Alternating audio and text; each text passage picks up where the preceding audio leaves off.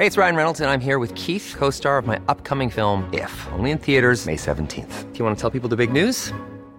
All right, I'll do. Sign up now and you'll get unlimited for $15 a month in six months of Paramount Plus Essential Plan on us. Mintmobile.com slash switch. Upfront payment of $45 equivalent to $15 per month. Unlimited over 40 gigabytes per month. Face lower speeds. Videos at 480p. Active Mint customers by 531.24 get six months of Paramount Plus Essential Plan. Auto renews after six months. Offer ends May 31st, 2024. Separate Paramount Plus registration required. Terms and conditions apply if rated PG.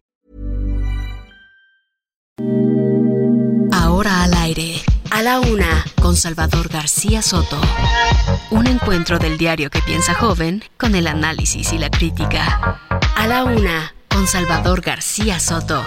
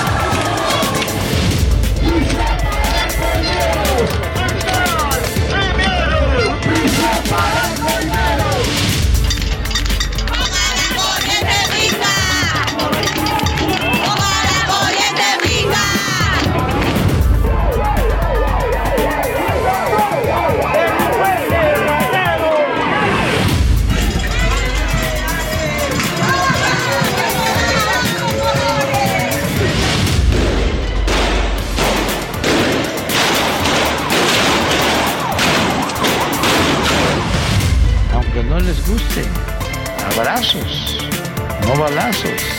Es más inteligencia que fuerza.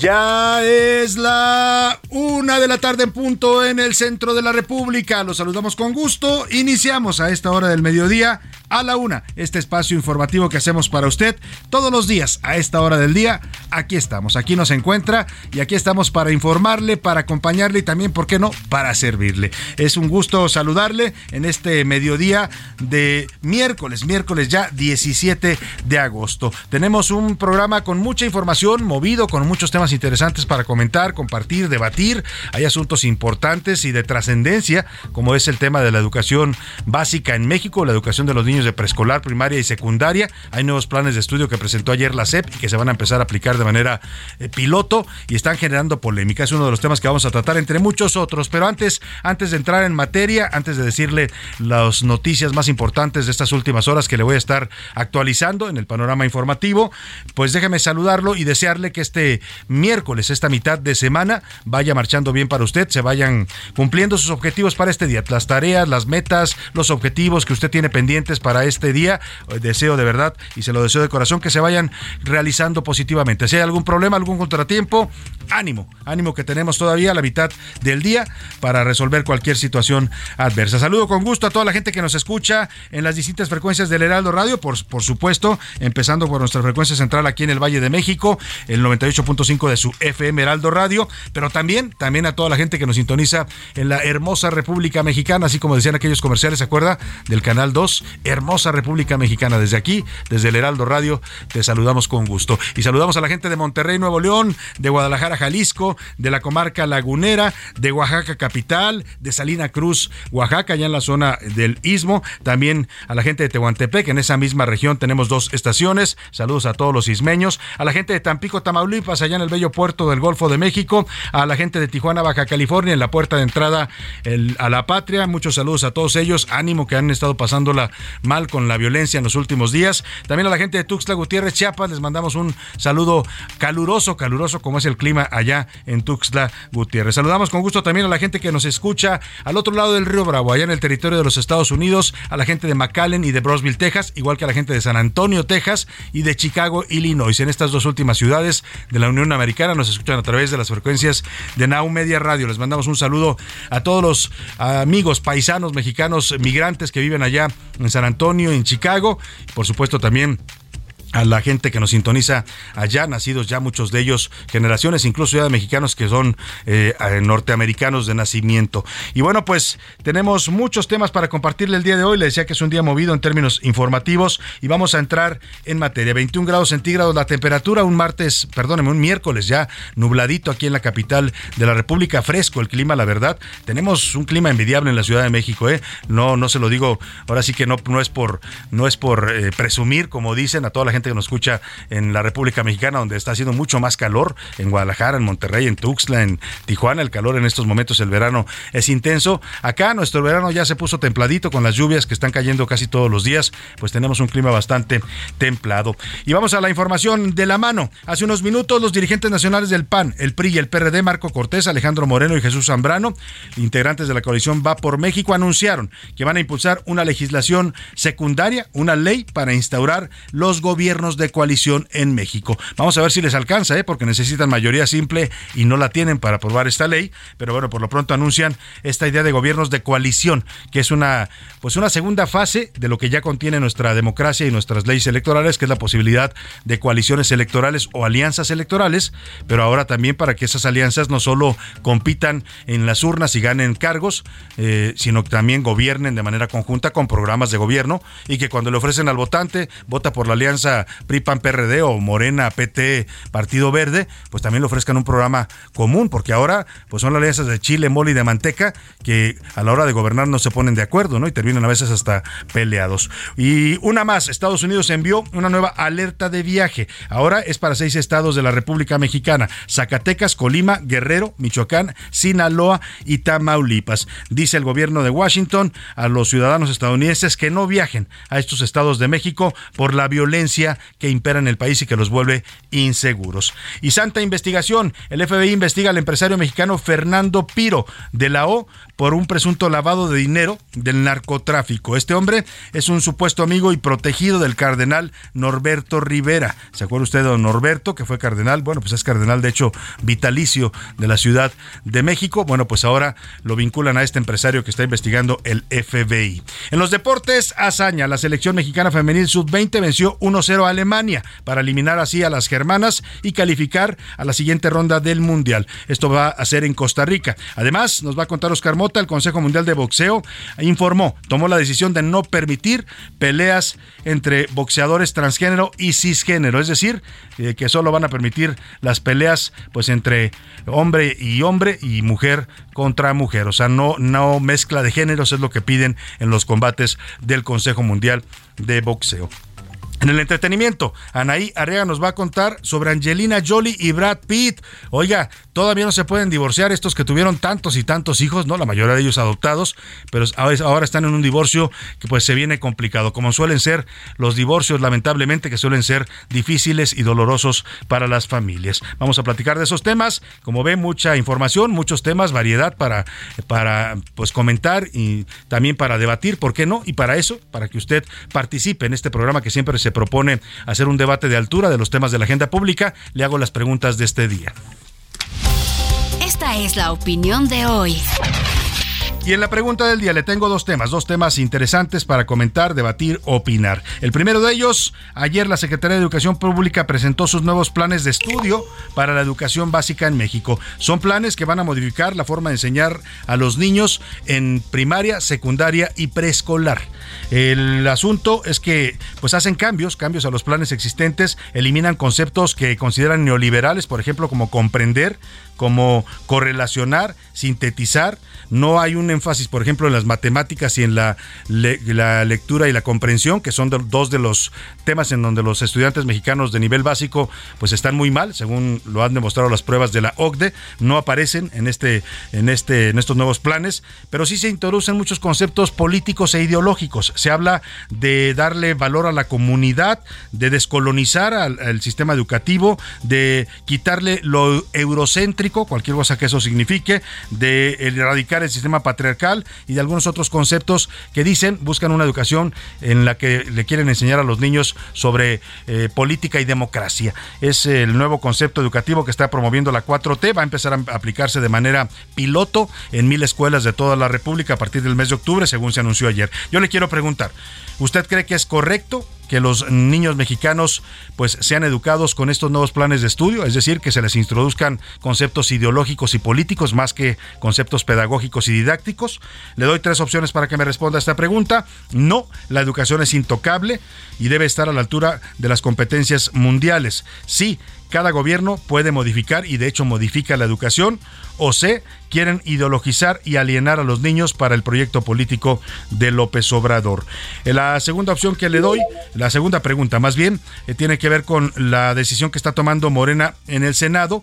Están proponiendo una reforma para que la jornada laboral de los mexicanos ya no sea de ocho horas diarias de trabajo, sino seis horas diarias. Eh, mire, yo digo, qué bien, qué bien por la propuesta. Yo le pregunto si usted siempre trabaja ocho horas diarias.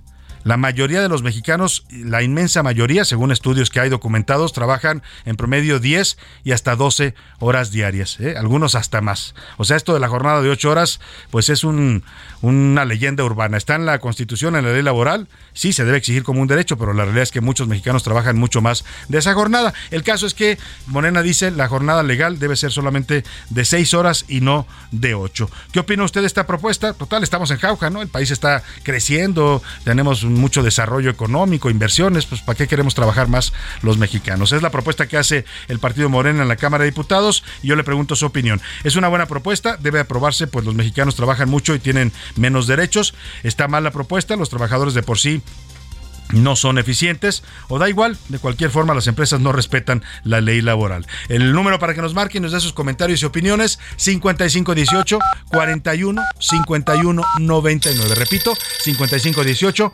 41 51 99. Nos puede contactar por mensaje de texto o de voz, usted decídalo. Aquí lo único que importa y importa mucho es que su opinión siempre cuenta y siempre también sale al aire. Vámonos al resumen de noticias porque esto como el miércoles ya comenzó. Huachicol. Localizaron tres tomas ilegales de combustible de petróleos mexicanos en la alcaldía Iztacalco, en la Ciudad de México. ¡Qué envidia! La empresa española Green Energy inauguró el primero de 10 proyectos de generación renovable en Colombia, que producirá 140 gigawatts de energía, suficientes para dar energía renovable a más de 40.000 hogares en un año. Bajo proceso. Un tribunal federal negó en última instancia el amparo con el que Alfredo Adame buscaba cancelar su proceso por el delito de reportar datos falsos de su domicilio fiscal al SAT. Criminal. En la Ciudad de México detuvieron a Enrique N., relacionado con el grupo delictivo de Juan Balta, cuando fumaba una sustancia similar a la marihuana en la calle. Firmado. El presidente de Estados Unidos, Joe Biden, promulgó un histórico proyecto de ley para atender el cambio climático e impulsar la atención médica. Entregará lo que llamó la pieza final de su agenda nacional a unos meses de las elecciones intermedias.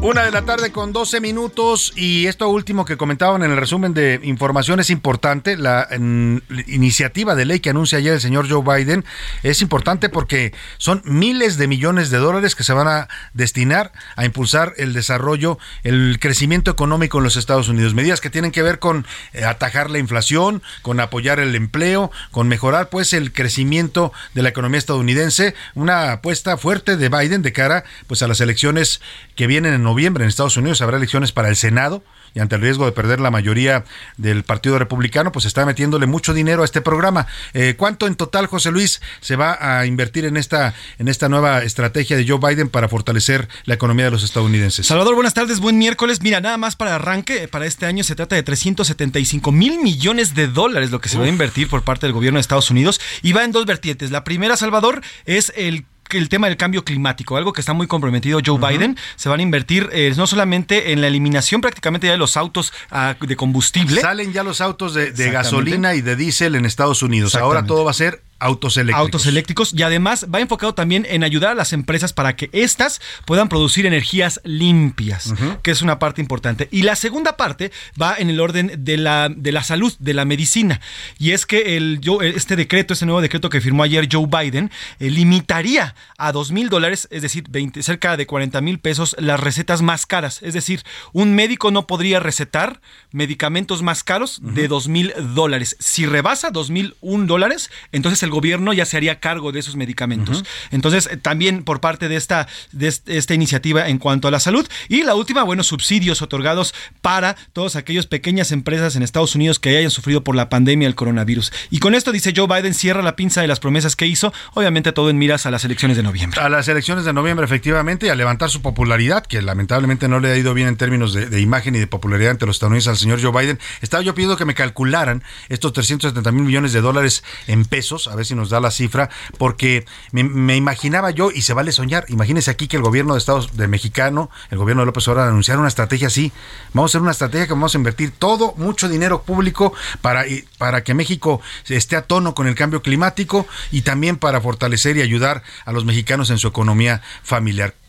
Se vale soñar 7.500 millones de pesos. Mm, billones. Billones de pesos. Billones de pesos. 7.500 billones de pesos. No, pues se vale soñar. Como sí, exactamente. De hecho, mira, si, si, si le metiéramos todo el presupuesto que le están metiendo al tren Maya, que además está disparando el costo, que, le, que le metieron al IFA y que le están metiendo ahora a la refinería, que también sigue aumentando y aumentando la refinería de dos bocas, pues a lo mejor alcanzaría para algo, ¿no? Pero bueno, pues aquí sabemos que las prioridades no son necesariamente, uno, ni el cambio climático, que no es un tema que le entienda ni le interese mucho al presidente López Obrador, y la otra, pues la economía familiar, pues qué le digo, él ayuda así con dinero a la gente, no, no, no, no escatimo el reconocimiento al apoyo que otorga a la gente de más escasos recursos, pero con eso no se resuelve nada. ¿eh? Un, apoyo mensual que sí ayuda, ayuda a muchas familias, sobre todo a los adultos mayores, pero que termina siendo pues un dinero que no tiene ninguna mayor beneficio que pues que la gente pueda comprarse algo de despensa al mes, que no es malo pero no resuelve los problemas de fondo, no genera crecimiento, desarrollo, no genera empleo, que eso es para lo que debiera ser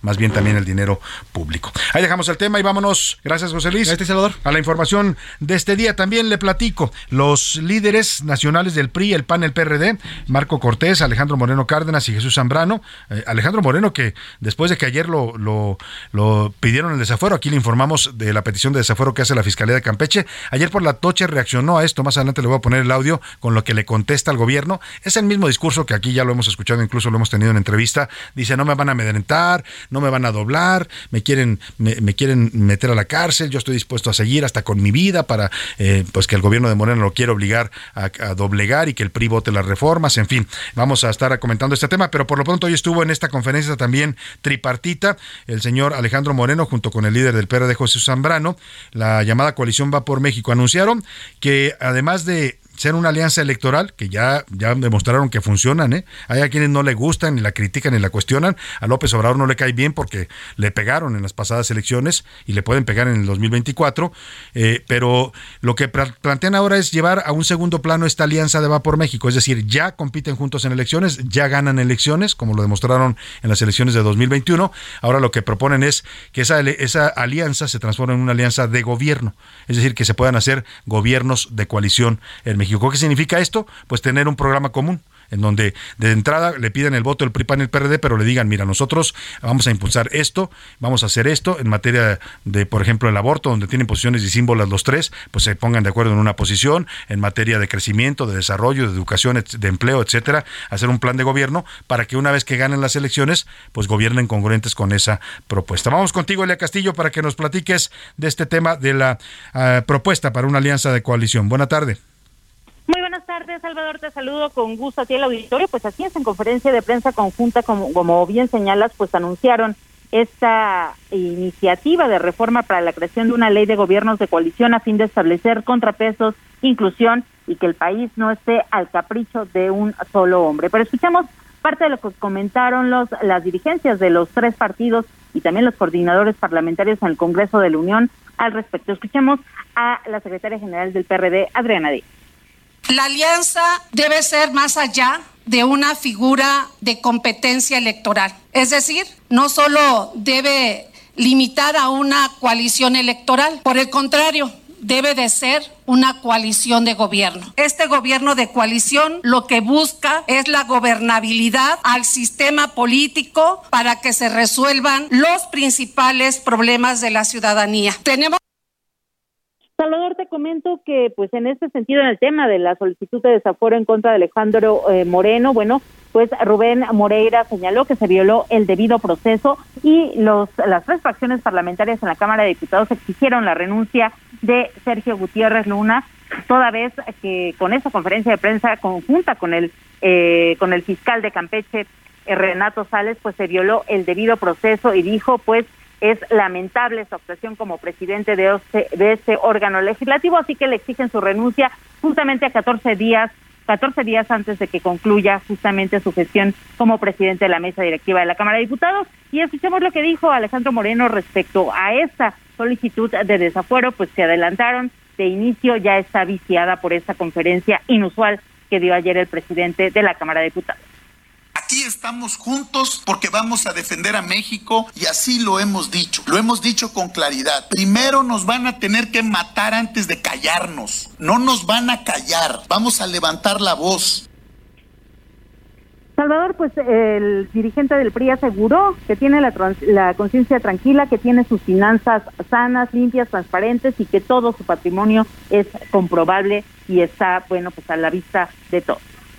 Pues interesante, interesante la propuesta. Bueno, la respuesta de Lito ya habíamos visto ayer algo eh, de lo que dijo en su video, pero la propuesta de gobierno de coalición sin duda interesante, Elia, porque pues es algo que no conocemos todavía en México y que sería una segunda, pues una segunda fase a lo que ya tenemos y estamos habituados, que son las alianzas y las coaliciones electorales.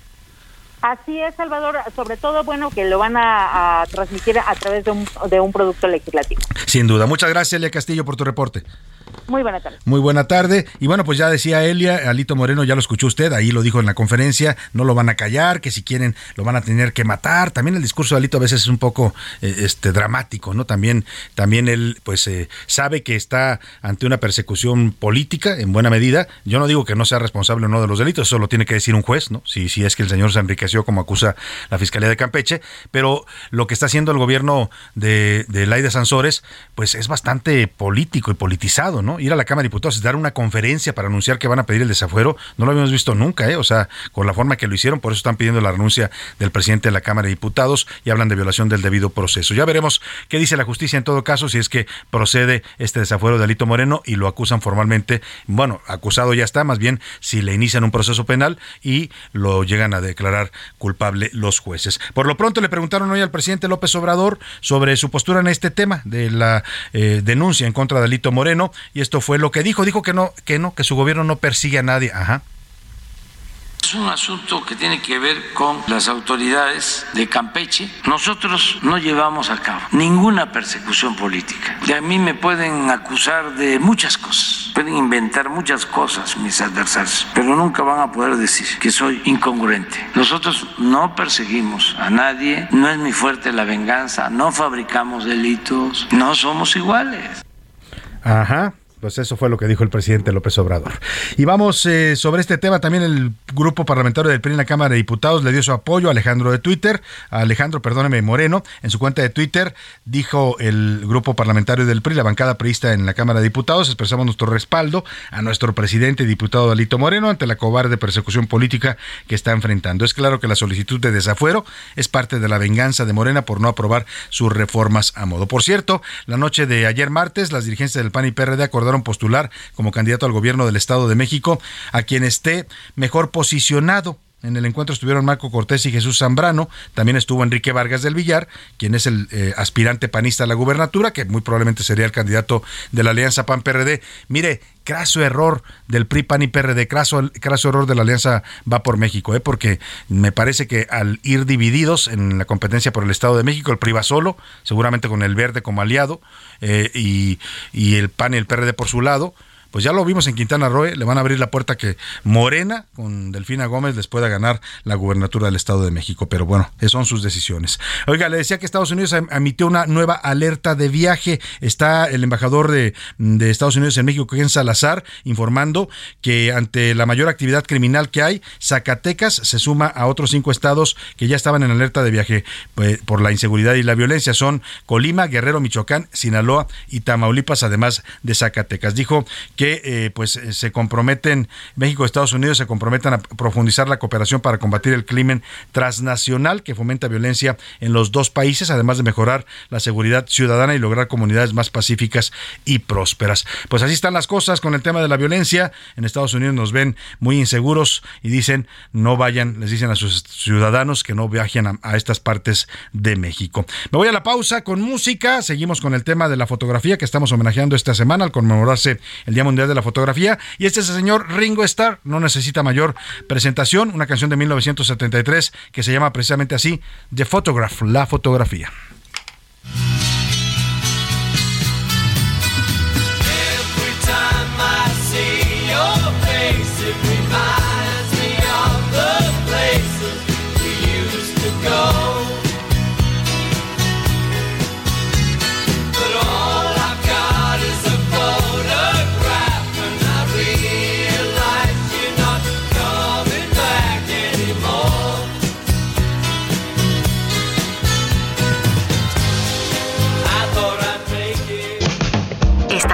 A la Una con Salvador García Soto. Regresamos.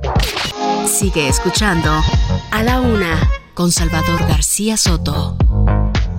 Ahora, la rima de Valdés. O de Valdés, la rima.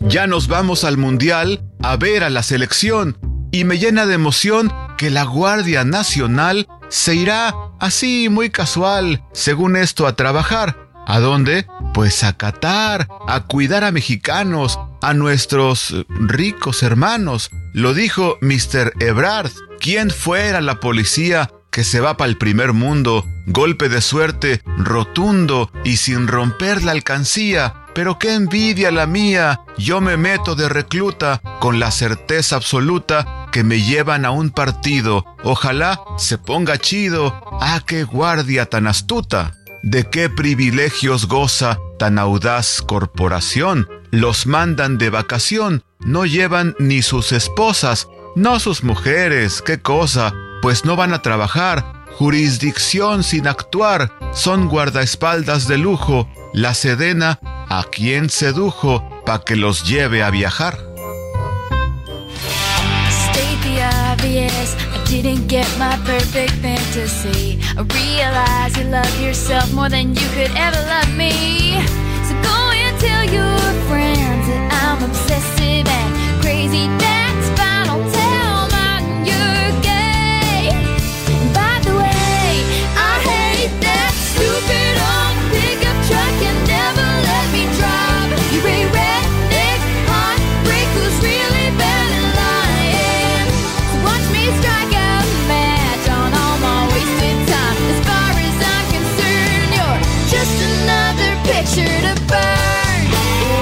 tarde con 32 minutos. Ya estamos de vuelta aquí en A la Una después de escuchar la rima del día de don Héctor Valdés, la Guardia Nacional que se va a Qatar. Oiga, van a, a poner un puesto de la Guardia Nacional allá en Qatar para apoyar a los mexicanos en cualquier problema que tengan.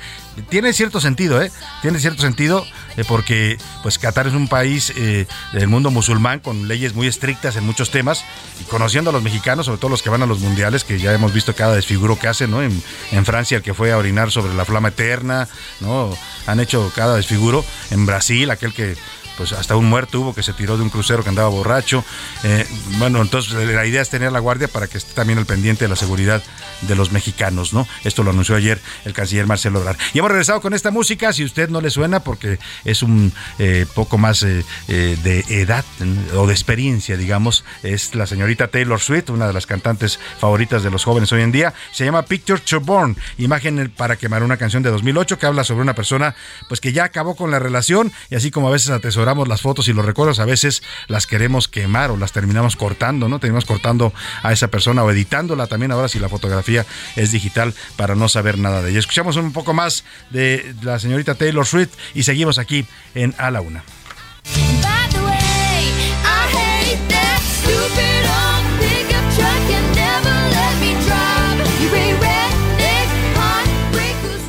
A la Una con Salvador García Soto. Y vamos a más información, una ya con 33 minutos. Un juez federal vinculó a proceso a los 167 presuntos integrantes de esta que se hacía llamar autodefensa. eh, que se llamaban Pueblos Unidos y operaban en Michoacán. Eh, hicieron un bloqueo el fin de semana y los detuvieron las autoridades. Pues, pues resulta que no tienen nada de autodefensa, son en realidad brazos armados del narcotráfico. Los detuvieron el sábado en Uruapan y Parangaricutiro.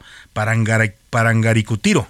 Es el del trabalenguas, aquel de Parangoricutirimícuaro. Bueno, pues son tres menores acusados de portación y, posesión de armas, cargadores y cartuchos de exclusivo del Ejército y Fuerzas Armadas. Tres menores entre los 167 eh, detenidos. Ya vincularon a proceso a estos tres menores. A los otros 164 se los llevaron al Cerezo de Morelia. Vamos contigo, Sergio Cortés, allá en Michoacán, para que nos cuentes de este grupo armado que se hacía llamar Autodefensa y que en realidad era un grupo del narcotráfico. ¿Cuántos más de esos habrá en México, eh? en Guerrero, en Michoacán? En Tamaulipas hay varios de esos que dicen que son autodefensas y en realidad son grupos criminales. Salvador, te saludo con mucho gusto y te informo que ayer martes Morelia vivió horas de psicosis, de miedo, de zozobra luego de que se difundiera en redes sociales la fotografía de un elemento de la policía de investigación fuertemente armado que la gente confundió con un integrante de Pueblos Unidos a unos metros del Poder Judicial de la Federación en una de las principales avenidas de esta capital, donde fueron trasladados los 167 supuestos autodefensas que fueron arrestados el pasado sábado en el municipio de Uruapan. Y es que si bien la imagen del hombre armado frente al edificio federal era verídica, no se trataba de un integrante del grupo de civiles armados, sino de un elemento de la Fiscalía Estatal que resguardaba el recinto. Y es que cabe aclarar que estos policías usualmente pues no portan uniforme para realizar sus labores precisamente de investigación. No obstante, pues ayer proliferaron audios y mensajes advirtiendo que miembros de Pueblos Unidos se acercaban a la capital del estado y que tenían como objetivo la quema de tiendas de conveniencia y gasolineras como medida de presión para exigir la liberación de sus compañeros que continúan pues detenidos. Esta es la información aquí en Michoacán. Bueno, pues muchas gracias, Sergio Cortés. Ahí está la información. Y bueno, pues mm, se hacían pasar por autodefensas. Me hizo recordar este, este, este caso de Michoacán y este grupo de los Pueblos Unidos. Eh, se hacían pasar por autodefensa. En realidad eran grupos armados del narcotráfico. Me hizo recordar una de las veces, me ha tocado como dos o tres veces salir ahí en la sección esta de la señorita que no sabe leerla. ¿Cómo se llama? La señorita Vilchis, ¿no? Que, que que no sabe leer y que tiene además una voz totalmente tipluda. Bueno, pues esta señorita una vez me sacó ahí porque publiqué yo una foto en donde el presidente andaba de gira por Marquelia Guerrero allá por la zona de la costa, ¿es Costa Grande o Costa Chica, Marquelia? Es la Costa Chica de Guerrero, y el presidente iba circulando en un, en un convoy y, y, flanqueando el paso del presidente había hombres armados, hombres armados que no eran ni policías ni soldados, y el presidente pasaba como si nada saludando. Y yo puse en un tuit que llamaba mucho la atención que el presidente viera como normal que hubiera hombres armados a su paso, hombres armados que no eran de ninguna fuerza ni local, ni municipal, ni, ni federal que eso era algo totalmente ilegal. Y me pusieron en la quién quién las mentiras porque dijeron, miente porque dijo que era gente del narcotráfico y en realidad son autodefensas. Bueno, pues ahí están, para que vean de qué se tratan las autodefensas. Hoy el mismo gobierno que cuestionó esto y que criticó lo que la publicación en su momento en Twitter, pues reconoce que estas autodefensas son en realidad narcotraficantes disfrazados. Vamos a otro tema, hablando de la violencia en México, pues también lamentablemente la violencia contra los periodistas continúa. Ayer antes de terminar el programa, José Luis Sánchez nos informaba muy brevemente, porque nos quedaban ya segundos para despedir la transmisión, que había habido otro caso de un periodista asesinado en México. En Sonora fueron localizado el cuerpo del reportero independiente Juan Arjón López. Esto se localizó ayer martes. El cuerpo estaba ya en avanzado estado de descomposición, fue identificado por los tatuajes que tenía eh, lo habían reportado a este periodista Juan Arjón López como desaparecido desde el 9 de agosto en San Luis Río Colorado. Lamentablemente, pues se confirmó que el cuerpo encontrado era de este periodista asesinado. Gerardo Moreno, te saludo con gusto allá en Sonora. Danos los detalles de este catorceavo asesinato de periodistas en lo que va del gobierno de López Obrador. Hola, ¿qué tal Salvador? Qué gusto saludarte desde Sonora, donde lamentablemente tengo que informarte que la fiscal general del estado confirmó que ayer martes se localizó el cuerpo del periodista independiente Juan Arjón López, quien estaba desaparecido desde el pasado 9 de agosto en el municipio de San Luis Río Colorado, un municipio fronterizo del norte de Sonora. Claudia Indira Contreras, informó que tuvo conocimiento del hallazgo la mañana de este martes, luego que la fiscal y personal de seguridad de los tres órdenes de gobierno habían comenzado a realizar operativos de búsqueda en toda la región de manera oficiosa. El hallazgo se realizó durante la mañana a 15 metros al poniente de la cinta asfáltica del kilómetro 12 de la carretera que va de San Luis Río Colorado a la comunidad de Luis B. Sánchez, a la altura de una zona conocida como Pozos de Arbizu, que es una región agrícola. El cuerpo presentaba signos de violencia y estaba en estado de descomposición, pero coincidió con los tatuajes que el comunicador tenía. La autopsia reveló traumatismo cráneoencefálico por golpe contuso como la causa de muerte. Indira Contreras explicó que hacer el hallazgo ahora implica trabajar arduamente en la investigación para esclarecer completamente el caso. Ese es el reporte. Muy buenas tardes.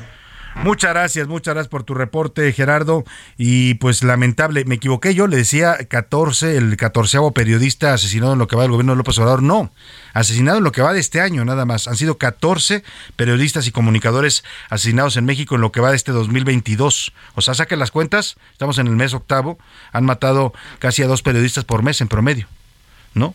O sea, así de grave la violencia contra el periodismo en México. En lo que va del gobierno de López Obrador son 62 periodistas asesinados. Y ya si nos vamos a los gobiernos de Peña Nieto, de Calderón y de Fox, que también tuvieron asesinatos y violencia contra periodistas, pues estamos hablando de más de 153, algo así, la última cifra que yo conocí, periodistas asesinados en nuestro país en los últimos tres sexenios. Y mire, los asesinados en este año, en lo que va de este año solamente, le voy a decir sus nombres porque no se trata de estadísticas ni de números, sino de vidas, vidas humanas primero y vidas además de comunicadores y periodistas. Juan Luis Gamboa fue asesinado en el puerto de Veracruz, Margarito Esquivel en Tijuana, Baja California, Lourdes Maldonado también en Tijuana, Baja California, Roberto Toledo en Zitácuaro, Michoacán, Herbert López en Salina Cruz, Oaxaca, Jorge Camero en Empalme, Sonora, Juan Carlos Muñiz en Fresnillo, Zacatecas, Armando Linares, lo mataron en Zitácuaro, Michoacán, Luis Enrique Ramírez en Culiacán, Sinaloa, Yesenia Mollinedo y Sheila García fueron asesinadas ambas en Cozolacaque, Veracruz, Antonio de la Cruz en Ciudad Victoria, Tamaulipas, y Ernesto Méndez lo mataron en San Luis de la Paz, Guanajuato. A todos ellos los asesinaron por su trabajo periodístico, por lo que publicaban, por cubrir asuntos que tienen que ver con corrupción de políticos locales, algunos eh, con el crimen organizado, en fin, por hacer su trabajo. Así como en este país lo pueden matar a usted por decir la verdad y hacer su trabajo, pues a ellos, cada uno de ellos fueron asesinados. Si me pregunta cuántos asesinos han atrapado, pues me atrevería a decirle que ninguno. Hay detenidos, sí, en algunos casos, el caso de, Lourdes eh, Maldonado, que fue de las más sonadas en Tijuana, hubo protestas, hubo una marcha de periodistas a la que incluso asistimos aquí en la Secretaría de Gobernación, hay detenidos, pero todavía culpables, nadie. Y, y sobre todo detenidos que son los sicarios que fueron a disparar, ¿eh? pero ¿Quién los mandó matar? ¿Qué político? ¿Qué cacique local? ¿Qué narcotraficante pagó para que los mataran? Esos, esos están totalmente impunes. Vámonos a otros temas importantes. A la una, con Salvador García Soto.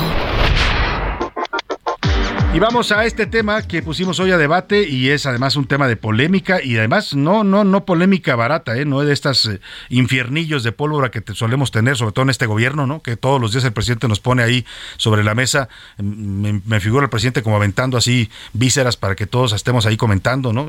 los medios, los analistas, los opinadores, ¿no? los partidos, los dirigentes. Eh, en este gobierno todos los días hay temas para comentar y debatir porque el presidente todos los días nos provoca con distintos temas, algunos ni siquiera tienen tienen que ver con la coyuntura, ni siquiera son importantes, pero nos pone a hablar de ellos, ¿no?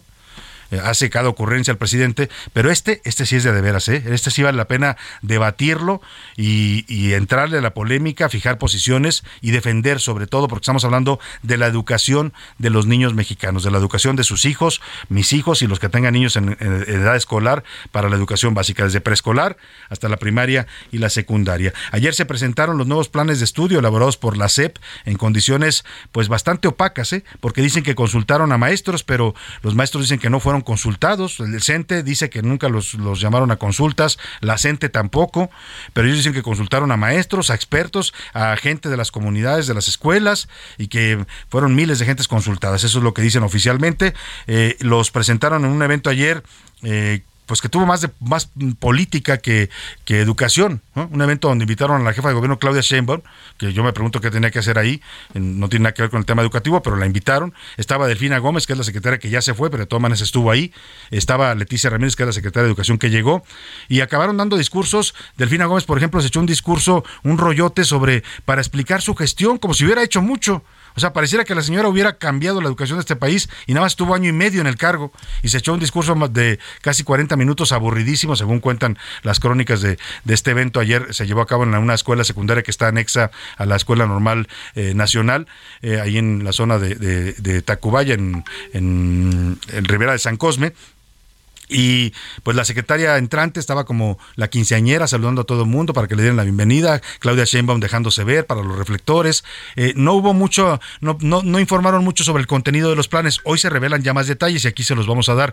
¿Qué dicen los nuevos planes de estudio? Hay conceptos muy polémicos como, eh, por ejemplo, desaparecer lo que ellos llaman educación neoliberal, la comprensión, la lectoescritura, el aprendizaje. O sea, esos conceptos ya no están. Ahora se habla de fomentar la comunidad, de enseñarles a los niños ideas políticas y democráticas, de, en fin, una serie de, eliminar el colonialismo, por ejemplo, el eurocentrismo, dicen que no debe estar en la educación, una serie de conceptos, la verdad, que suenan más a ideología, a propaganda política de un régimen que a un intento de reformar realmente la educación. Mil Ramírez nos preparó esto para explicarle qué dicen los nuevos planes de estudio para la educación básica en México. Hemos cuidado que el nuevo plan de estudio educación básica. Modelo de educación básica impulsa un perfil comunitario, no global, y busca eliminar conceptos considerados como neoliberales por la 4T. En su columna Serpientes y Escaleras, el periodista Salvador García Soto destaca la carga ideológica del proyecto y resume el contenido de este plan. Este nuevo modelo se titula Marco Curricular y Plan de Estudios 2022 de la Educación Básica Mexicana. Entre sus autores están Marx Arriaga y el documento no fue consensuado por integrantes de la CENTE ni del CENTE. No contempla mejorar los rezagos educativos más importantes en áreas de lectoescritura y razonamiento matemático. Predominan las líneas ideológicas y rechazan las competencias educativas, además de las funciones intelectuales como comprender, correlacionar, comparar y sintetizar. Se sobreponen las costumbres de la comunidad. Señala como negativo todo lo europeo y extranjero. Exalta valores autóctonos que presuntamente darían identidad nacional. Busca combatir el colonialismo. También se califica como negativo el individualismo. La materia de español se llama lengua materna, lo que no deja claro cómo se formará a los menores en ortografía, sintaxis y semántica. Las ciencias formales pierden su rigor, serán enseñadas con base en el conocimiento empírico. Sin dejar claro a qué se refiere con la palabra comunidad, este nuevo modelo señala el concepto como la fuente del conocimiento, mientras que los maestros tendrán su autonomía para decidir el ejercicio didáctico con base en los programas del plan de estudios. Estamos frente a un nuevo modelo que reconoce a los docentes, hombres y mujeres, a las familias, a las niñas y a los, a los adolescentes, al entorno escolar. Así, este nuevo modelo educativo pretende eliminar la educación patriarcal, colonial, científica, eurocéntrica, homofóbica y racista, ya que considera que todo lo anterior es contradictorio a una vida saludable y democrática. Para A la Una con Salvador García Soto, Milka Ramírez.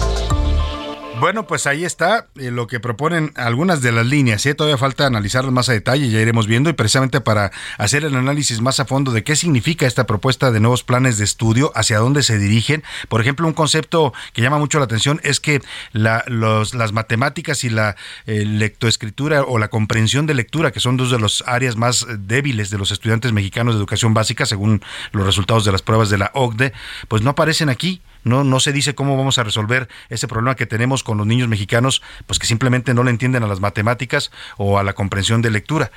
Pero para que nos ayude a hacer más a fondo el análisis de este tema, saludo con gusto esta tarde en la línea telefónica al doctor Walter Veller. Él es profesor investigador del área de educación y comunicación de la UAM Xochimilco, también es doctor en filosofía y doctor en, en investigación psicoanalítica. ¿Cómo está, doctor Veller? Muy buenas tardes, qué gusto saludarlo.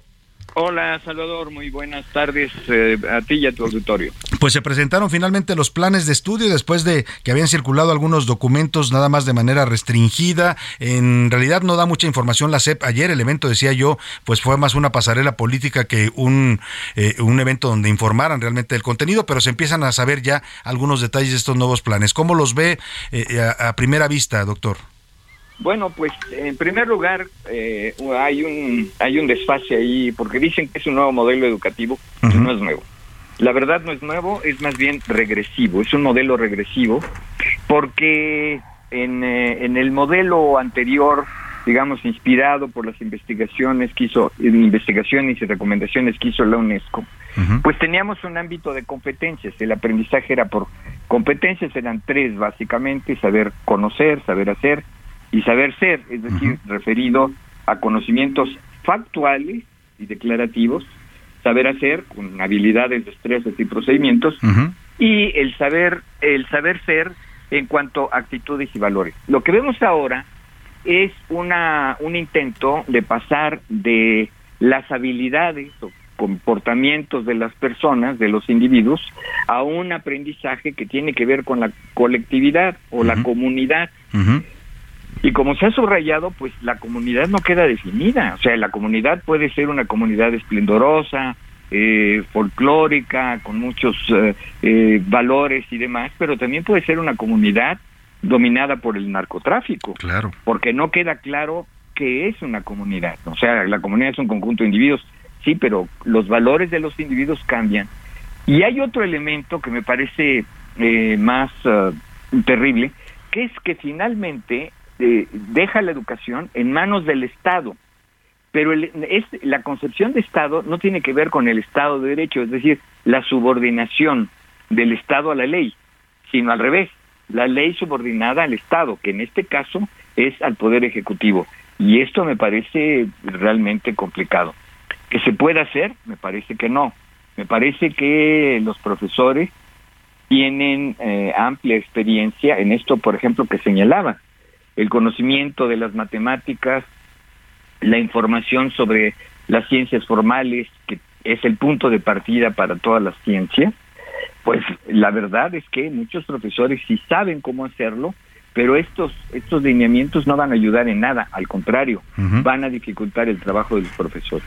Ah, esta idea de los profesores, ya que los menciona el papel de los maestros, que es, eh, diría yo, primordial, básico para un modelo educativo, aquí hablan de que los maestros tendrán autonomía para definir sus, sus métodos de enseñanza. ¿Cómo va a operar esto? Es decir, antes la SED les fijaba líneas a los maestros para que dijeran, este es el plan de estudio y te tienes que ajustar a esto. Hoy les dicen, van a, vas a tener autonomía para inculcar ciertos valores. ¿Qué, ¿A qué significa esto? Bueno, eh, es un componente más de la ideología, ¿no? Es decir, conforme a qué un profesor va a determinar eh, si se enseña de una manera o se enseña de otra, si se aplica una didáctica o se implica otra, pues va a tener con la ideología, va a tener con la ideología. Y me parece que en términos de lo que se intenta, pues es que, por ejemplo, es lo que hacía la, lo que hace la gente. La gente viene haciendo exactamente eso. Sí, sí, hace los planes a su modo, ¿no? Hace los planes a su modo, hace la didáctica a su modo, dice que hay que aprender, mm, dice lo que no hay que aprender, ¿no? Y, y lo que hemos visto es el, el, rezago educativo, porque las áreas de influencia de la gente lo, lo que han hecho es justamente un retraso educativo enorme. Los niños que tienen esos maestros, pues pueden saber mucho de teoría revolucionaria, pero de matemáticas o de geometría o de álgebra no llegan a saber gran cosa y esto eh, va en contra de ellos mismos y paradójicamente contra su comunidad. Ahora, la idea de formar niños que tengan un concepto más eh, cerrado de su comunidad y que no piensen en la globalización, ¿no vamos en contra de la tendencia en, todo, en el mundo? Por supuesto, eh, este, estos planteamientos son globalifóbicos, van en contra de lo que es el libre mercado por una parte, ¿no? Están, hay una oposición eh, clara, expresa contra el libre mercado y el, esa expresión internacional que es la globalización.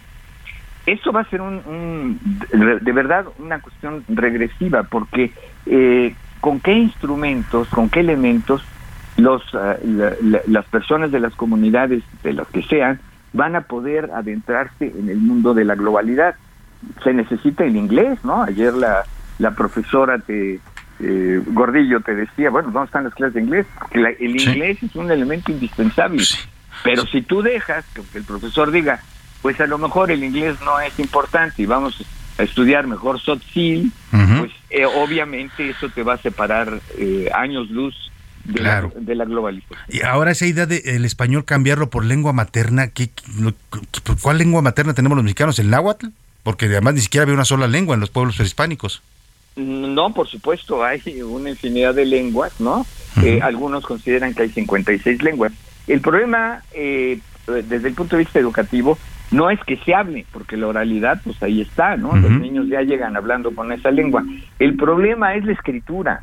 Claro. Y mira, cuando dicen que se tradujo la constitución eh, mexicana al tojolabal, pues lo que tú ves son, son los signos del abecedario español. Sí, la- el, el- el abecedario latino, pues. Es exactamente, lo cual quiere decir que en realidad es una traducción medio extraña, digamos, del, del tojolabal con elementos tal.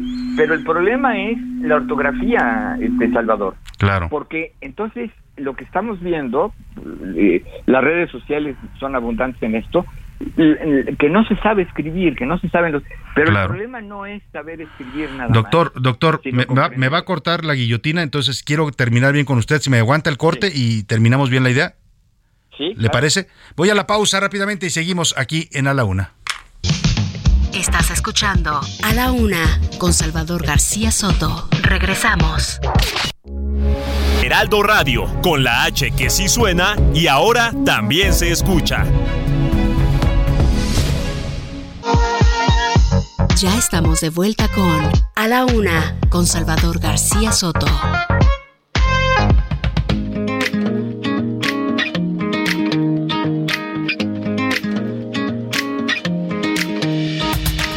Sometimes I forget who we were back then. But Saturday night, stealing cold beer and cigarettes. At a house we didn't know, wearing our village clothes. Looking at this photo, oh, I remember someone saying, Smile. Who would have thought we'd still be smiling now? We've come a long way since we were strangers in the basement at a party we hated, trying to make conversation. The night it was taken, I didn't have a clue that someday I'd be something more than just a boy in a Polaroid with you.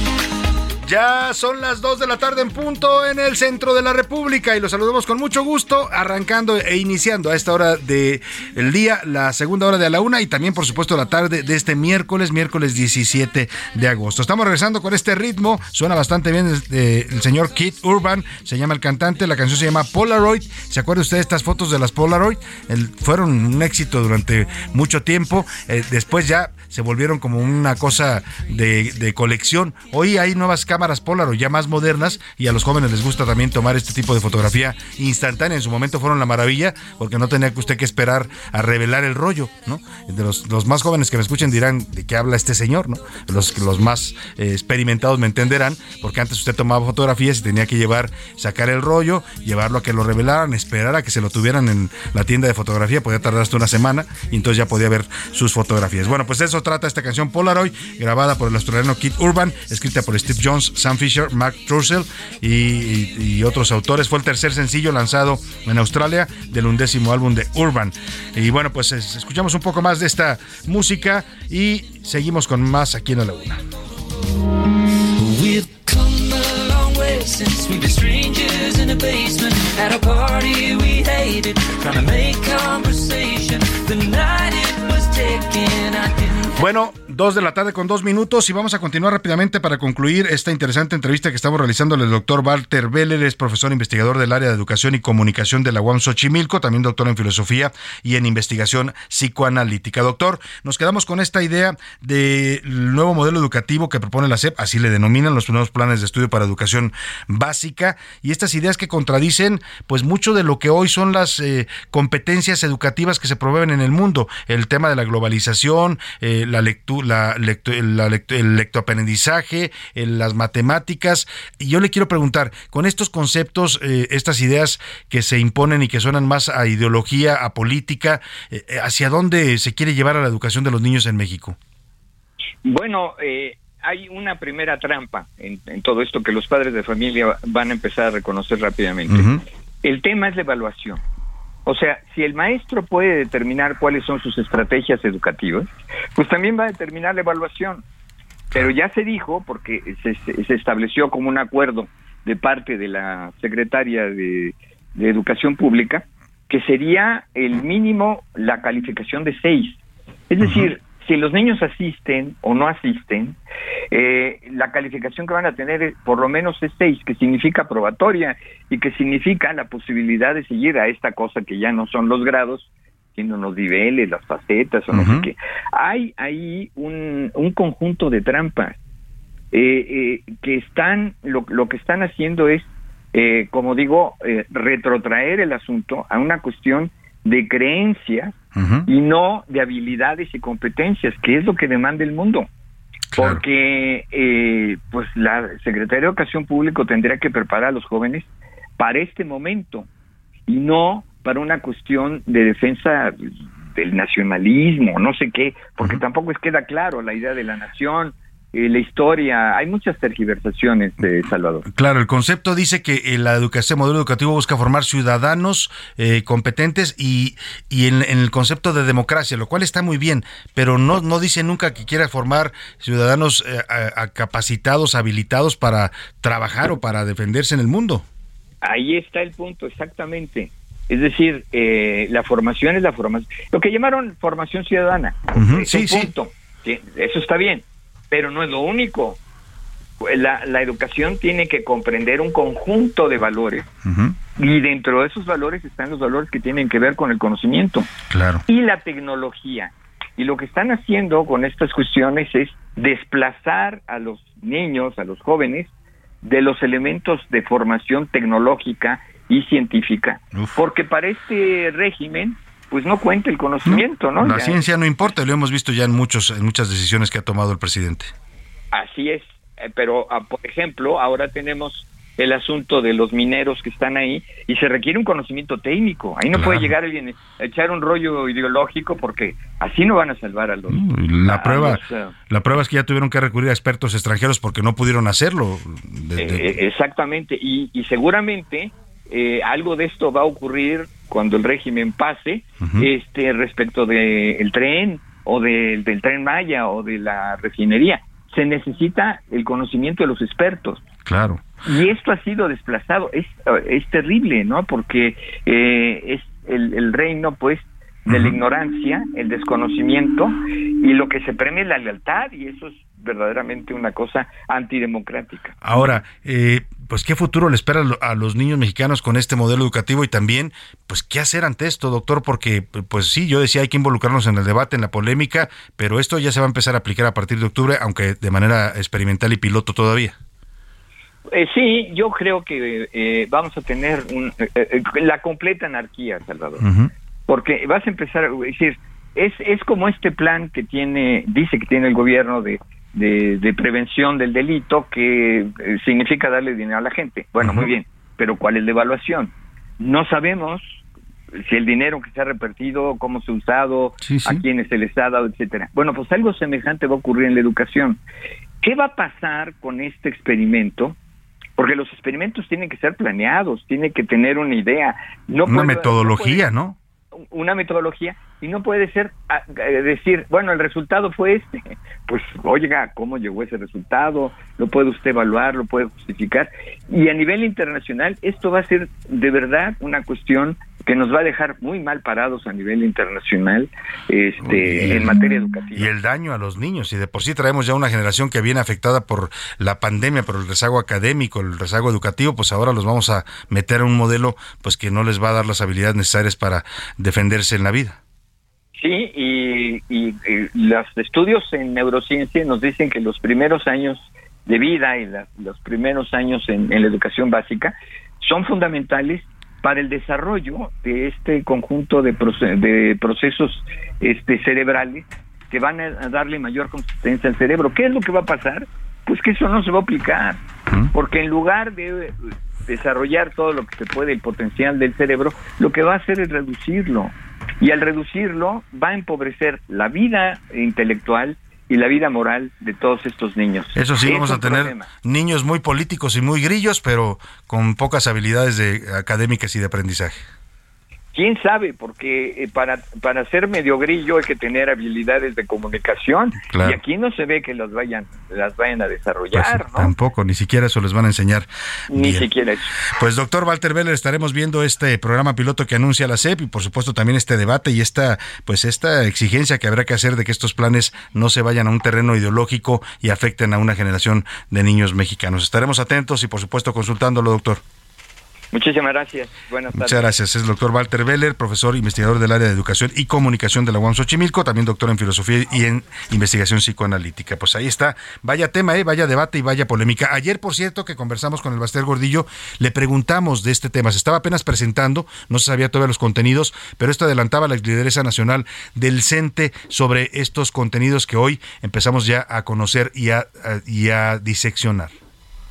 Cuando en el 89, la elección del presidente X, secretario de Educación, Ernesto Cedillo, se hace una, un gran movimiento de parte de los maestros porque los libros de texto pretendían convalidar el gobierno del entonces presidente Salinas, eh, llevando a su contenido solidaridad. Y demostrando que las elecciones habían sido legal y legítimamente ganadoras ante el ingeniero Cárdenas. Se elaboraron los libros.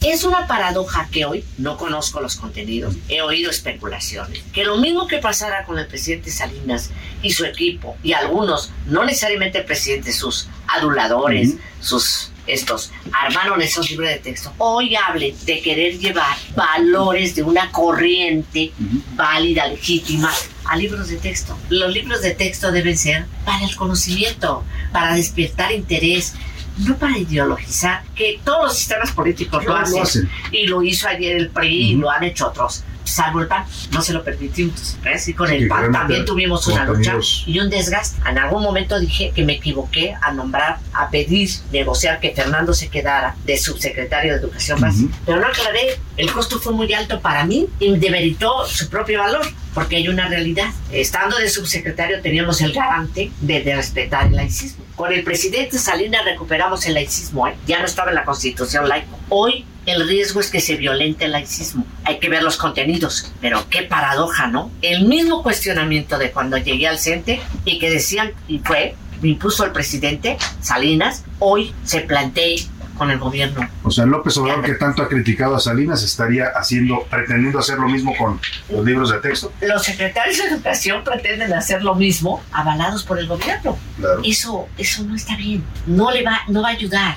Va a ser muy cuestionado a futuro. Hoy el presidente Salinas puede decir si no hicimos bien de ponerlos, porque no está cuestionado los libros. Yo creo que mañana el presidente Andrés Manuel, por sus obras, hablarán, no porque lo adulen en libros de texto. Y si en estos libros y en estos contenidos que se presentan hoy aparecen esos intentos de, de meter ideología, Será muy penoso, muy ¿habrá que lamentable. combatirlos? Sí, sería muy penoso, afecta. No tenemos derecho a influir política e ideológicamente con los niños. Hay que dejarlos en el libre pensamiento, en el derecho legítimo que tienen a ellos investigar y formar su propio criterio. Respetemos a los niños y a los jóvenes. Nos respetemos a nosotros mismos. Yo estoy convencida que el presidente sí valora eso, porque es un hombre de principios.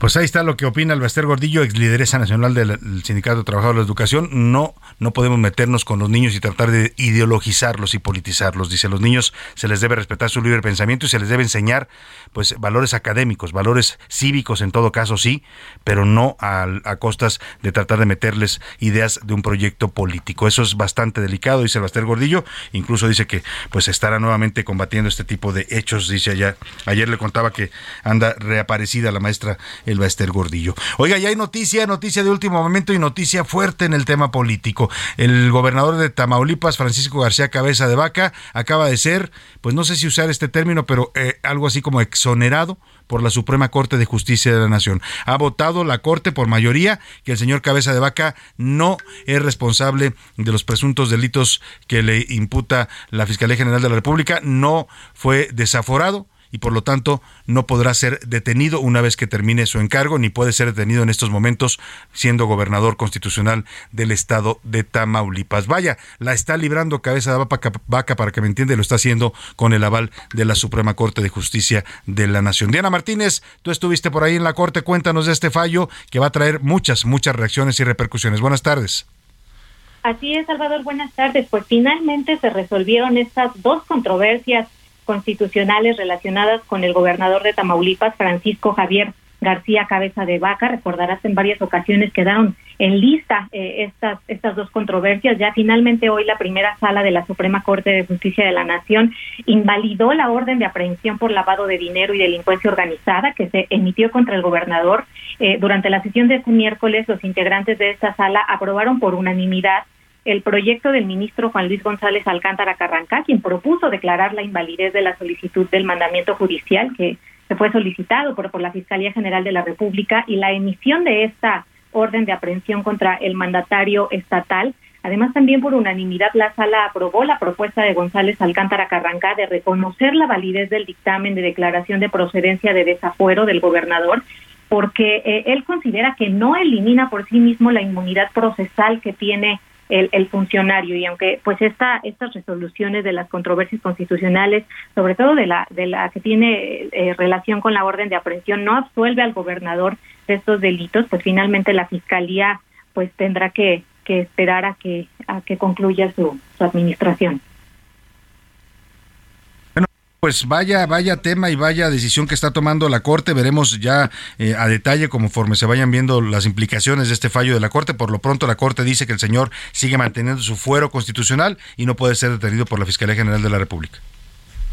Así es, por lo menos hasta que termine su... A su mandato, su mandato que ah, termina por ahí de septiembre, octubre, octubre, o sea, le quedan algunos meses, mientras no lo pueden molestar ni detener en la Fiscalía General de la República porque tiene fuero constitucional, es lo que ha validado hoy la Suprema Corte de Justicia de la Nación. Muchas gracias, Diana Martínez. Buena tarde. Nuestra reportera de Asuntos Judiciales, Diana Martínez. Oiga, y vámonos a eh, vamos a ir a que ah, ya, a ese momento se nos retrasó un poquito, pero es el momento de escuchar sus opiniones, comentarios sobre las dos preguntas que planteamos el día de hoy. Le doy la bienvenida a Milka Ramírez y a José Luis Sánchez. Preguntamos hoy sobre estos nuevos contenidos educativos. ¿Qué piensa usted? Si está bien que se introduzcan conceptos políticos e ideológicos en los planes de estudio de la educación básica.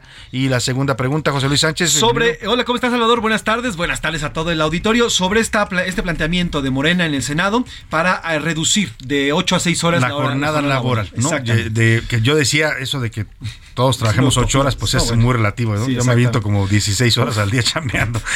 Pero bueno, pues es, es, el trabajo, es lo que hay y hay que hacerlo. Eh, Milka Ramírez, bienvenida, ¿cómo estás? Muy bien, Salvador, ¿y tú? Y hay trabajo. Ah, y, hay trabajo. Y mira, en estos tiempos somos bendecidos si tenemos trabajo, ¿eh? porque muchos mexicanos lamentablemente han perdido su empleo, otros están teniendo empleos de muy mala calidad y por supuesto de muy mala paga.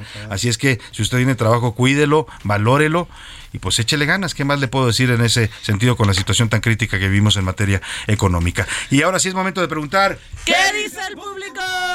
¿Qué dice el público? Salvador, buenas tardes y buenas tardes a todo ese gran equipo de A la Una. No me lo pierdo, todos los días lo sintonizo. El síntoma más grave, nos dice este radio escucha, eh, que comprueba que pretenden quedarse en el poder por generaciones, es precisamente la ideologización de los niños en una visión aislacionista que además anula la importancia de la ciencia y la tecnología. Saludos, Salvador. No nos dice quién, pero bueno, manda muchos saludos. Pues ahí está, ahí está. Estaba viendo yo una película recientemente de, los nazis, ¿no? Y eso hacían. a los niños los enajenaban, les enseñaban una ideología y les decían que lo correcto era, pues, que los alemanes y la raza aria era lo, supremo, ¿no? Lo que debía prevalecer y todas las demás razas eran malditas, había que eliminarlas, ¿no? Eso les enseñaban a los niños en la Alemania nazi. Y bueno, pues ahora no digo que sea igual, ¿eh? no lo estoy comparando, pero el concepto y la idea de formar niños ideologizados más que con habilidades de aprendizaje, pues parece que va más por ahí este nuevo modelo educativo. Eh, saludos, Salvador. Desde La Laguna soy José García. Siempre andas muy presumido con tu clima ahí en la Ciudad de México, que es muy rico y que no sé qué. Hombre, perdón, pero de, de verdad es, es real, José, este, perdón, José eh, Tocayo, José. José, Tocayo de José Luis y de mío de apellido. Eh, sí tenemos un clima muy envidiable acá en la Ciudad de México. Sí, nos dice José García. ¿Cómo están en la comarca? En la Laguna tenemos 33 grados ahorita, pero vamos a llegar a 36, así que no seas presumido. Andamos con suéter todavía. dice. Bueno, todavía están tranquilos para los climas que se manejan allá, para las temperaturas. Así es. Saludos, Salvador. Saludos, José Luis, a todo el gran equipo. Hasta donde yo sé, tengo entendido, nunca en este país se ha respetado la jornada laboral de 8 horas. Mis hijos a veces, y que en sus inventarios, entran a las 7 de la mañana, pero Exacto. salen a las 9 o hasta las 12. Saludos, saludos, Salvador. Por y eso decía yo, pues está bien la iniciativa de Morena, ¿no? Pero pues primero que empiecen por hacer realidad que se aplique la labor- laboral y que todos trabajemos solamente ocho horas, ¿no? Así es. Eh, saludos, Salvador. Esto nos lo dice Heriberto. El nuevo plan de estudios de la SEP me parece que es correcto y acorde a la política militar y socialista de López Obrador. Orgullo por la tropa en total ignorancia, por la obediencia ciega a un líder y saber suerte con su, con su intento, nos dice Heriberto. Vamos a ver cómo les va. Gracias, Heriberto. Hola Salvador, buenas tardes. Soy Juan Manuel de Iztapalapa. Con relación al nuevo plan de estudios en los niveles básicos, da mucha tristeza que los padres seamos tan apáticos ante tales hechos que estamos viendo. Este gobierno nos quiere adoctrinar, quiere adoctrinar a nuestros niños, pero es en nosotros, en los padres, que debemos también sacar adelante y dar la cara para pelear esta Los padres tienen que involucrarse ¿eh? porque lo que está de por medio es la educación y el futuro de sus hijos. Eso es lo que está en juego con estos modelos y estos cambios al modelo educativo. Así es, mira, nos mandan una denuncia. Buenas tardes al gran equipo de A la Una Salvador, te admiro mucho. Además de saludarles, hoy quiero hacer una denuncia. Ayer me presenté al Ministerio Público de Huehuetoca en el Estadio de México para hacer una denuncia por hechos de amenazas que han realizado gente ya con armas eh, en contra mía. Incluso ha resultado eh, que eh, algunos ataques en lo personal. Eh, quisiera que por favor hicieran un llamado al MP para que den seguimiento a nuestra denuncia porque no nos han pelado y el Ministerio Público simplemente se dedicó a escucharnos, pero no ha habido avances en la investigación. Oiga, qué grave denuncia y sí, por supuesto hacemos el llamado a que las autoridades de Huehuetoca, las autoridades del Estado de México, la gente de la Fiscalía de Justicia del Estado de México, eh, pues tomen cartas en este asunto, ¿eh? porque la obligación del Ministerio Público es actuar. Si se está denunciando una agresión y una amenaza además de muerte en donde ya hay de por medio armas y no actúan, después van a tener pues que andar diciendo, no, ya estamos persiguiendo al criminal como lo hicieron. ¿Te acuerdas aquella mu- eh, mujer en Jalisco que fue a denunciar que su vecino la estaba amenazando, que la agredía, que la amenazaba de muerte hasta que la mató, le prendió fuego y la quemó? No le deseo para nada eso a nuestro radio escucha y eh, por supuesto ahí está el llamado. Señor fiscal del Estado de México, por favor atienda esta petición de este radio escucha. ¿Cómo se llama él? Nos pide guardar su, Ah, su identidad, su anonimato. Bueno, en Huehuetoca, el Ministerio Público de Huehuetoca no está actuando ante las denuncias que le han hecho de amenazas graves eh, de, a esta persona. Salvador, muy buenas tardes. Al gran equipo les mando un súper abrazo. Les saludo eh, Samuel desde Hermosillo y yo como buen norteño tengo mi propuesta para la música de esta semana. La número uno con los traileros del norte como buen norteño y dice que ya verás mi foto en el buró. Así dice la canción. Pues se la vamos a complacer, ¿eh? A ver si la ponemos mañana. Esta, a nuestro productor, por aquí le, le- le digo que nos, nos lo ponga para mañana en la lista. Los traileros del norte. Los y otra de Sergio Vega, cartera perdida, dice. Ahí está. En una parranda perdí mi cartera y ahí venía tu foto. Y se vale que nos haga peticiones ¿eh? para Sí, la música no. también. Si, este el tema que estamos abordando en la semana, por supuesto que los complacemos. Eh, otro comentario, saludos Salvador, me encanta tu programa, saludos a tu equipo. Todos los gobiernos hacen sus ajustes en el modelo edu- educativo. Tampoco veo ningún avance en el modelo educativo basado en competencias que ya tiene más de 20 años y no ha surgido y no ha tenido ningún éxito. Apoyo la propuesta de la reforma laboral. Saludos, Ramiro De la reforma educativa, dice, ¿no? Sí, pues, pon- bueno, pues ahí está su punto de vista. Sí, no es que yo diga que el modelo que tenemos actualmente sea perfecto. Por supuesto que debe de mejorarse. Pero la pregunta es si esto que están proponiendo lo va a mejorar. Si es un cambio para mejorar o es un cambio pues con otros objetivos o con otros intereses, ¿no? Nos escribe David Guzmán, saludos Salvador, saludos a tu gran equipo, no me lo pierdo. En cuanto a la jornada laboral, pues estaría bien trabajar como los legisladores, ¿no? De dos a tres horas diarias, tomando vacaciones Ah, de tres pues, meses. y cobrando 150 mil pesos mensuales, Así, 160 Dice, y cobrando una barbaridad como lo hacen los diputados y senadores en nuestro país, ahí, ahí sí le entramos, dice. Pues sí, que nos den trato de diputados a todos los mexicanos. Mejor que proponga una, una iniciativa morena en ese sentido, ¿no?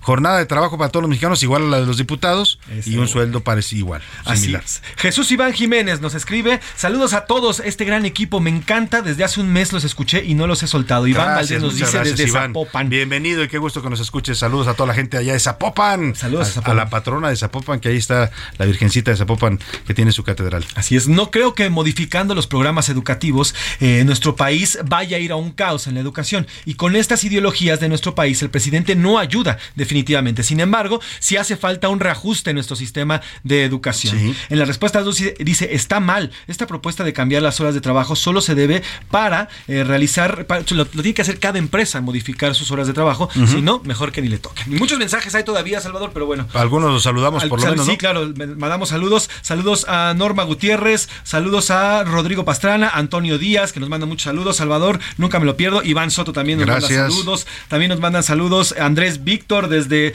Oaxaca, desde Salina Cruz, eh, Jesús Rogelio, y en fin, tenemos muchos, muchos. Pues gracias, saludos, gracias por sus mensajes. De verdad, no siempre alcanzamos a leerlos todo por un tema de tiempo, pero siempre los vemos y los leemos con atención. Y les respondemos dice? además. ¿eh? Además, les contestamos también WhatsApp. vía WhatsApp. ¿Qué, ¿Qué dice la comunidad tuitera? La... Milka. La, com Perdón, Milka, la comunidad tuitera sobre el tema de la de reducir las horas laborales. El 34% dice que es una buena propuesta, que debe aprobarse. El 42% dice que es mala, que afecta la eficiencia del trabajador. El 42%, ¿eh? Uh -huh. Y el 24% dice que de todos modos las empresas no respetan la ley. Y de hecho hay un mensajito y nos dice que por qué no mejor reducen la semana laboral, que en lugar de cinco días sean cuatro días de trabajo. Que eso es lo que se hace en Europa. Esa me gusta más. En Europa sí trabajan. En Europa de lunes a jueves y los viernes. Tienen fin de semana de tres días. Exacto, completo. Eso, eso está mejor. Nos rendiría el fin de semana. Exactamente. Nos podemos ir de puente por de ahí. Puentazo.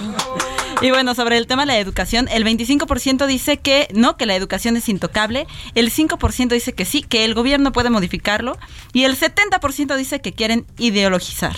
Bueno, pues ahí está la opinión de nuestro público. Gracias por comunicarse y contactarnos y gracias, por supuesto, por participar siempre en este programa y en este debate que hacemos todos los días. Nos vamos a la pausa con música, José Luis, ¿qué vamos a escuchar? Rihanna y Will I Am 2009 Photographs, fotografías, esta canción incluida en el álbum de Rihanna titulado Rated Air. Y volvemos con más aquí en A la Una.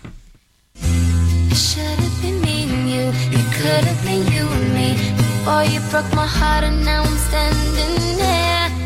It could have been you, me. Now I look at all these photographs. All I've got, all I've got, all I've got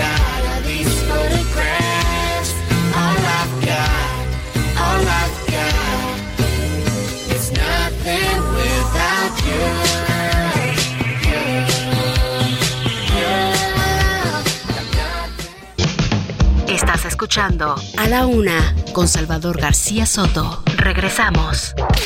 Sigue escuchando A la Una con Salvador García Soto.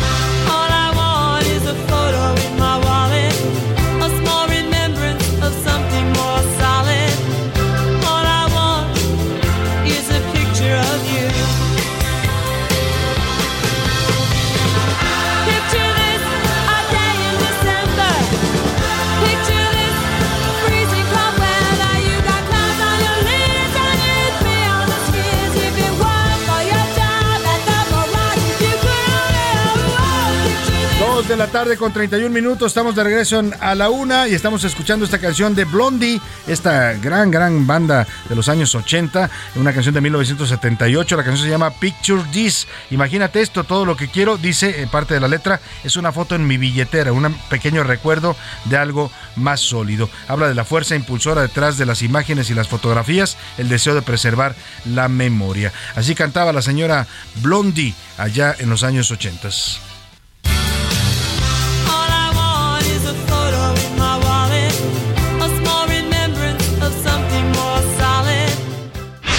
Una, con Salvador García Soto. Oiga, Y vamos a ir rápidamente a las calles de la Ciudad de México porque está reportando que elementos de la Secretaría de Seguridad Ciudadana en conjunto con personal de la Fiscalía General de Justicia están haciendo cuatro cateos simultáneos en el Paseo de la Reforma. Esto en la confluencia de las calles de Bucareli, también en Santa María la Ribera. Se están denunciando, o sea, está, están tratando de capturar a denuncias de extorsión por las llamadas de aplicaciones de montadeudas. Esto seguramente a usted le ha pasado, eh, se está volviendo común en esta ciudad. Y vamos contigo, Javier Ruiz, para que nos dé los detalles. Buenas tarde. Así es, Salvador, ¿qué tal? Saludo con gusto, excelente tarde. Y efectivamente son cuatro operativos, justamente aquí en el Paseo de la Reforma, con, marcado con el número 26, en la calle de Tomás Alba Edison 166, La Lorena 860 y en Doctor Atlon número 6, es en Santa María La Ribera. Bien lo menciona, Salvador, pues es una banda dedicada a préstamo en efectivo, principalmente operaba en la época donde la pandemia estaba duro, donde muchas personas se quedaron sin trabajo y estas personas pues eh, con pocos documentos eh, pues prestaban efectivo. Sin embargo, al no pagar a los dos, tres días, pues eh, las cantidades pues prácticamente hasta se llegaban a triplicar, muchas personas pues no podían pagarlo y eso eh, derivaba en extorsiones también y también pues algunas amenazas. Fueron eh, bastantes las denuncias que llegaron tanto a la Fiscalía como a la Policía Cibernética y es por ello que el día de hoy pues se han montado estos operativos por parte de elementos de la Secretaría de Seguridad Ciudadana. Uno de los más eh, grandes que se está llevando a cabo en estos momentos es justamente aquí en el Paseo de la Reforma número 26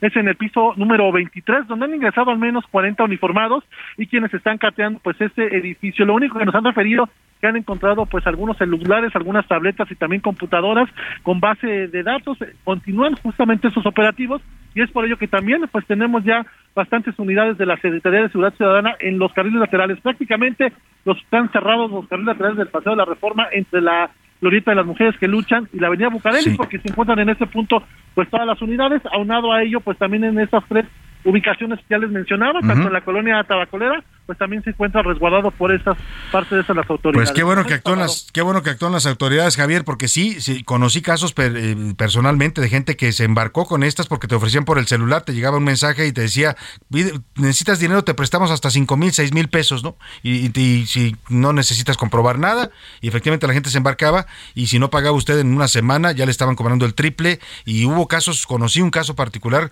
una persona que hasta le mandaron golpeadores por no pagar, en su momento los amenazaban, los extorsionaban, en fin, casos bastante delicados de estos grupos de montadeudas, como los han denominado las autoridades, que ya los están combatiendo. Gracias por el reporte, Javier. Buena tarde. Estamos atentos. Hasta luego. Buena tarde.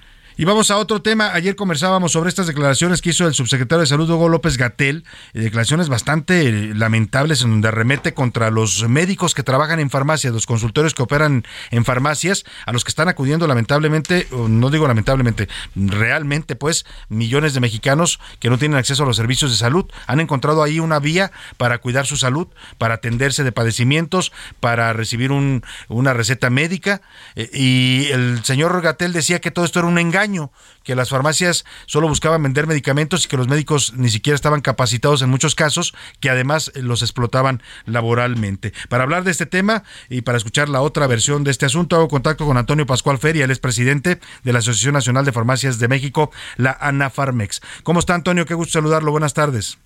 muy bien, Salvador este, García Soto. Muchas gracias por la invitación y con mucho gusto eh, compartimos. Al contrario. Gracias a usted, Antonio. ¿Qué piensan de esta declaración que hace López Gatel? Los acusa de engañar a la gente y de estar lucrando con la salud de los mexicanos. Bueno, pues en principio habría que poner en contexto, este formato llega hace más de 20 años y no es exclusivo de nuestro país, ¿eh? Salvador, en otros países también lo hay. Ahora, hay que pues eh, entender y, y, ubicar pues el escenario de 40 mil farmacias que hay en la red privada de nuestro país, ya 18 mil ya tienen el CAF, o sea, consultorio anexo a farmacia, y vamos, generan 10 millones de consultas al mes. Pero había que acotar, se trata de eh, una atención para padecimientos menores. Claro, de primer nivel, como dicen en términos médicos, ¿no? De primer nivel, así es.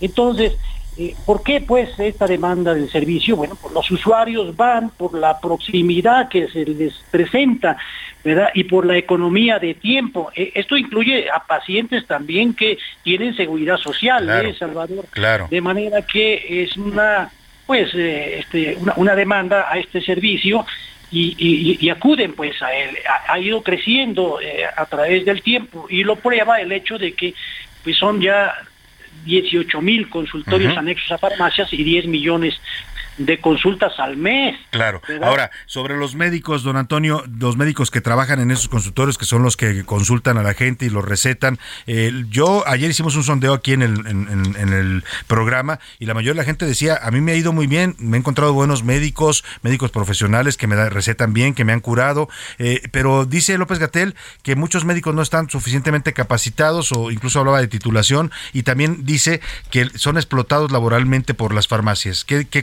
ustedes a esto? Bueno, en principio, este, pues los médicos que están este, en los consultorios eh, anexos a farmacias operando, bueno, pues en principio, pues tienen, este, de acuerdo con el reglamento, con el marco regulatorio, tienen que acreditar que tienen un título. Y segundo, bueno, pues son, eh, hay que darles, este, pues el crédito de que hay una ética profesional en su ejercicio. Ahora, si eso aunamos también que muchos de los médicos de los consultorios anexos a farmacias eh, trabajan también en el sector institucional, por lo tanto, bueno, pues este no no no no se puede generalizar, o sea, desacreditarlos, aunque sí reconocemos y eso hay que tenerlo presente, que es susceptible de que se dé también un conflicto de interés, ¿verdad? Y que haya pues también este exceso. Vamos, no solamente lo dice el subsecretario, ¿eh? lo dice la encuesta de salud que acaba de publicarse recientemente sobre salud y nutrición. Entonces, pues hay, ha habido también un exceso en la prescripción en algunos fármacos. Ya. Vamos, no, no generalicemos. No todos, pero, pero usted lo que dice, sí, sí se detecta que hay farmacias pues que abusan de este sistema para vender más medicamentos. Eso es factible también. Ahora, este, eh, la convocatoria que hace el subsecretario, bueno, Anafarmex está de acuerdo, es decir, que se, se mejore la regulación, que haya una mejora regulatoria. Y en eso, pues vamos a colaborar también y vamos a acatar también, la COFEPRIS va, está ya en proceso para Claro. este, eh, estas, esta mejora regulatoria. Y Anafarmex también va a sumar. Eh, por lo pronto vamos a dar a conocer un, un protocolo post-COVID para los consultorios anexos a farmacias y si nos permite, Salvador, pues compartirlo también con tu importante audiencia. Sin duda, si nos manda la información cuando lo presenten, con gusto lo, lo- lo- lo difundimos. Y es importante lo que usted eh, dice, están dispuestos a colaborar con las autoridades en un marco regulatorio de esta actividad médica que es importante. Ya dice usted 10 millones de consultas a- al mes y eso no es cualquier cosa, es una necesidad pues de la gente. y lo que, lo que sí sería importante es pues que se parta de que este es una- un servicio que ustedes dan, eh, no necesariamente un abuso como lo pide- plantea el- el subsecretario. Sí, es correcto y además, bueno, hay que aclarar que se trata también, pues no de una competencia o de, o de otra circunstancia, sino que es, es, es la necesidad de un servicio complementario al sector salud, ¿verdad? Claro. De manera que, bueno, pues no sé, el propio subsecretario dio el referente de que no se dan las condiciones todavía de una cobertura universal en nuestro país. Eh, de salud, por lo tanto, pues sí son necesarios Sin estos, este, eh, este servicio que se presta, ¿no? y vamos duda. pues a acatar pues esta mejora regulatoria. Sin duda, eso es, eh, que es importante siempre que se cuide la regulación y en eso sí tiene autoridad la Secretaría de Salud. Y bueno, pues ya nos dice el dirigente de Anafarmex, esta Asociación Nacional de Farmacias en México, que están dispuestos a colaborar con la autoridad para tener un marco regulatorio adecuado en estos consultorios de farmacia. Le agradezco mucho, don Antonio Pascual Feria, y estaremos atentos a, esta, a estos lineamientos que van a presentar ustedes para los consultorios de las farmacias. Sí, de acuerdo y, y gracias. En su momento lo vamos a compartir. Este, felicidades por su trabajo, Salvador. Al contrario, gracias, gracias a usted, don Antonio Pascual Feria. Mire, yo le decía y le decía también al dirigente de la Nafarmex, al presidente de la Nafarmex, que la gente defiende. Aquí nos pasó ayer en radio cuando hicimos la pregunta, no tuvimos una sola opinión que dijera es pésimo, no me sirve o está mal. Eh, En televisión también ayer en las noticias de la noche, ya sabe que siempre este concepto informativo usted lo puede ver también en televisión. Estamos todas las noches a las 10 de la noche en el canal 8 de televisión aquí en el Valle de México. También estamos a nivel nacional en los sistemas de Easy, de Total Play eh, eh, y de Sky. Eh, nos puede ver también por televisión de cable en el resto del país. Eh, y si salimos a la calle a preguntarle a la gente cámara en mano qué opinaban del servicio en las farmacias, los consultores de farmacia, y esto fue lo que encontramos. ¿Tú confías en los médicos de farmacia? Sí, ¿Por qué?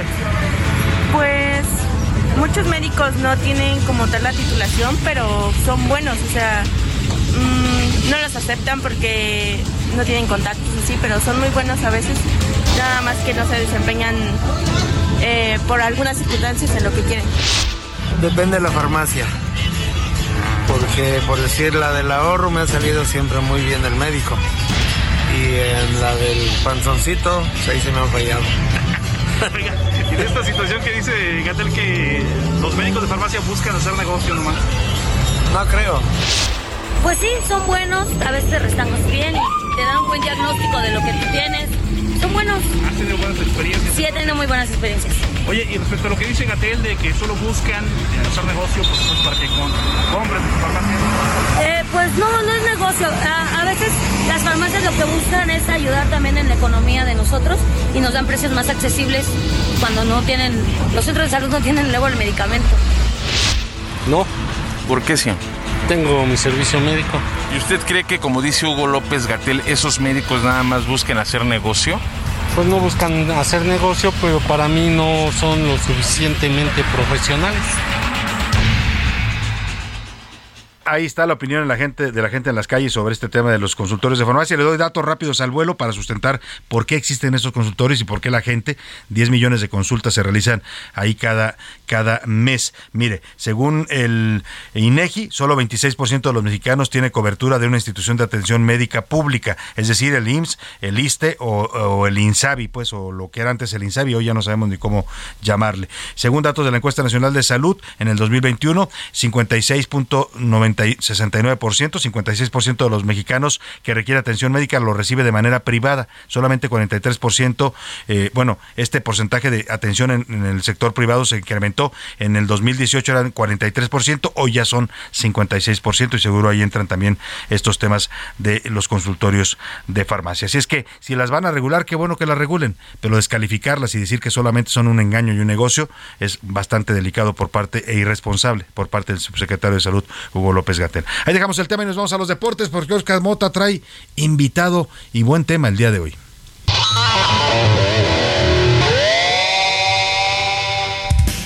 Oscar Mota, ¿cómo estás? Mi querido Salvador García Soto, amigas y amigos que nos escuchan a la una, hoy un gran día para ganar. Déjame echarme a mí flores, mi querido Salvador. Digo, siempre traigo buen tema, ¿no? A- algunos son mejores que otros, eso sí. Ah, pero- no, no, no, siempre traes buen tema. Quise decir que hoy traes un tema especial. pues. Más mejor, dicen en mi pueblo. Más mejor.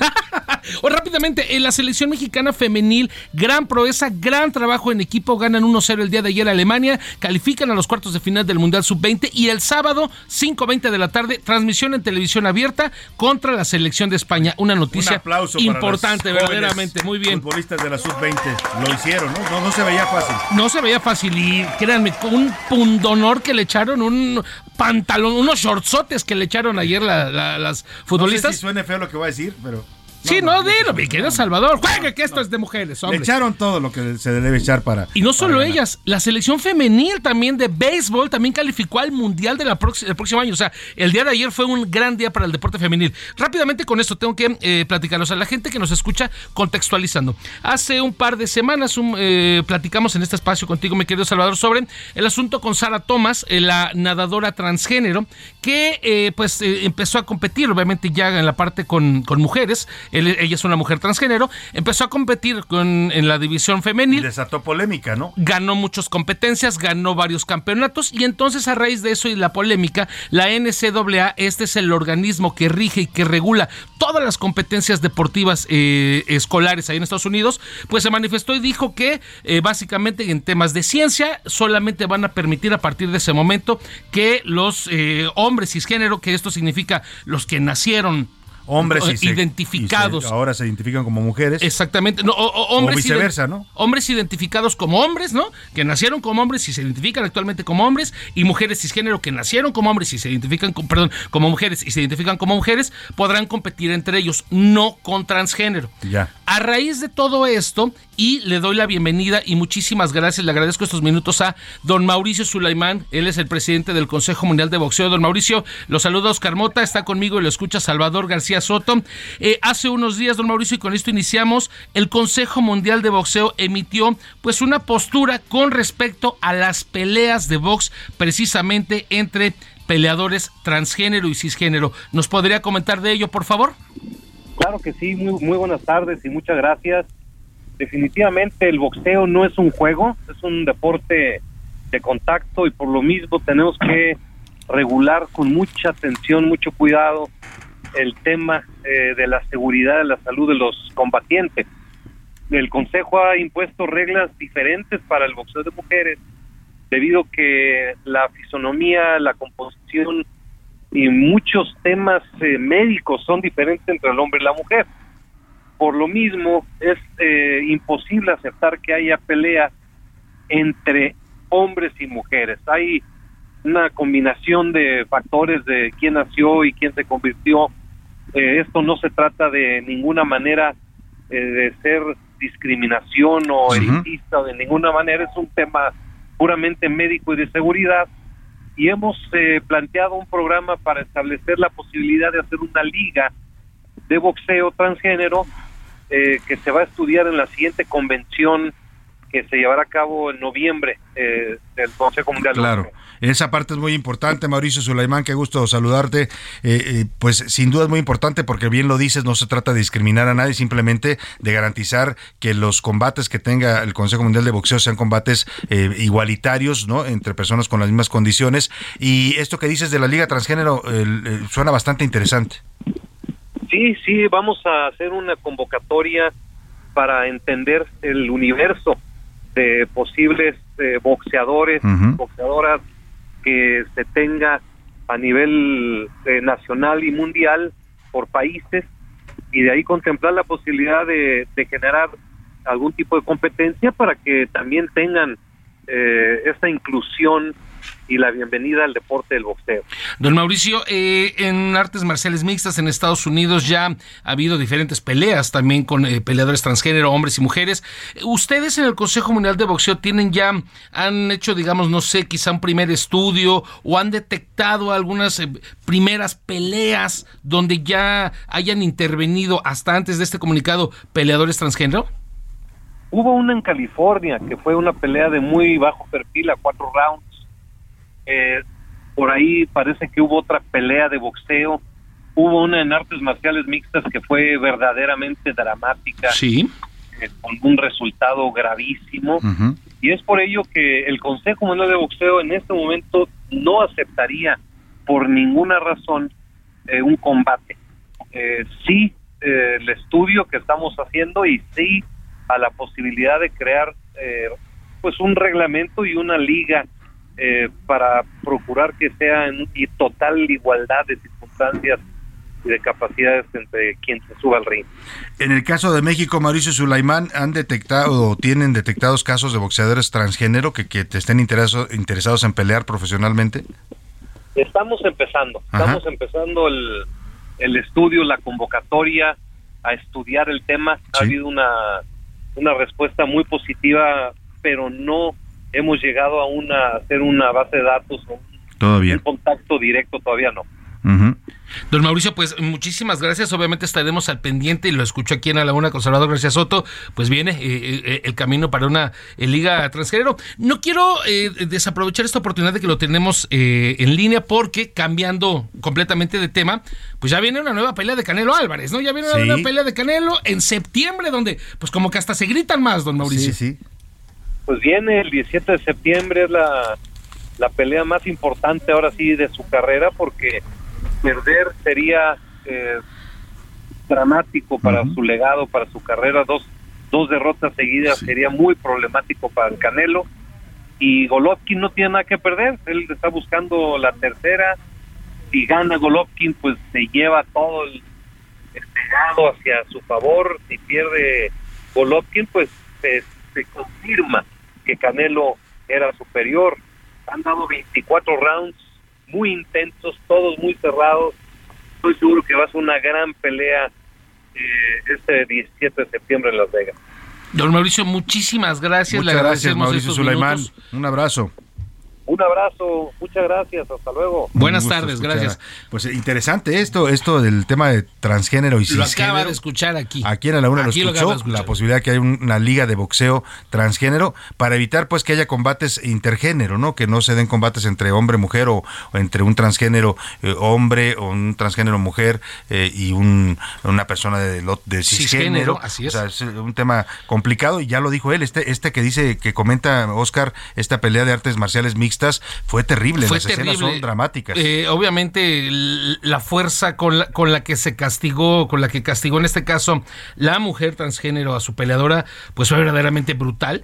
Eh, aquí el tema también importante es cómo lo justifica obviamente el Consejo Mundial de Boxeo. Ellos dicen, y, y lo escucharon de palabras de, de Mauricio Suleiman, no es discriminación, al contrario, es número uno, seguridad y es metidos y plenamente en temas de ciencia. Estamos Claro, esto respaldados tiene en que la ver con incluso opiniones médicas que Así están es. tomando en cuenta, ¿no? Porque no es en la misma fuerza de una un hombre o de una mujer y ponerlos a combatir entre ellos o personas que, que, que tienen son cisgénero o son transgénero, pues genera este tipo de desigualdades Y en un combate. principalmente ellos lo mencionan en la parte de la pubertad. Dicen, bueno, la gran mayoría, no todos, pero la gran mayoría de estos peleadores transgénero hicieron su conversión posterior a la pubertad cuando pues eh, ya muchos de ellos ya se habían desarrollado, ¿no? Quizá Sin duda. m- músculos de hombre y, y también otros temas. Claro. Este, con, Pues muchas gracias, Oscar Mota. Interesante tema, sin duda. Hoy un gran día para ganar. Muchas gracias. Vamos rápidamente al entretenimiento. Anaí Arriaga nos trae noticias sobre el divorcio de eh, Angelina Jolie y Brad Pitt.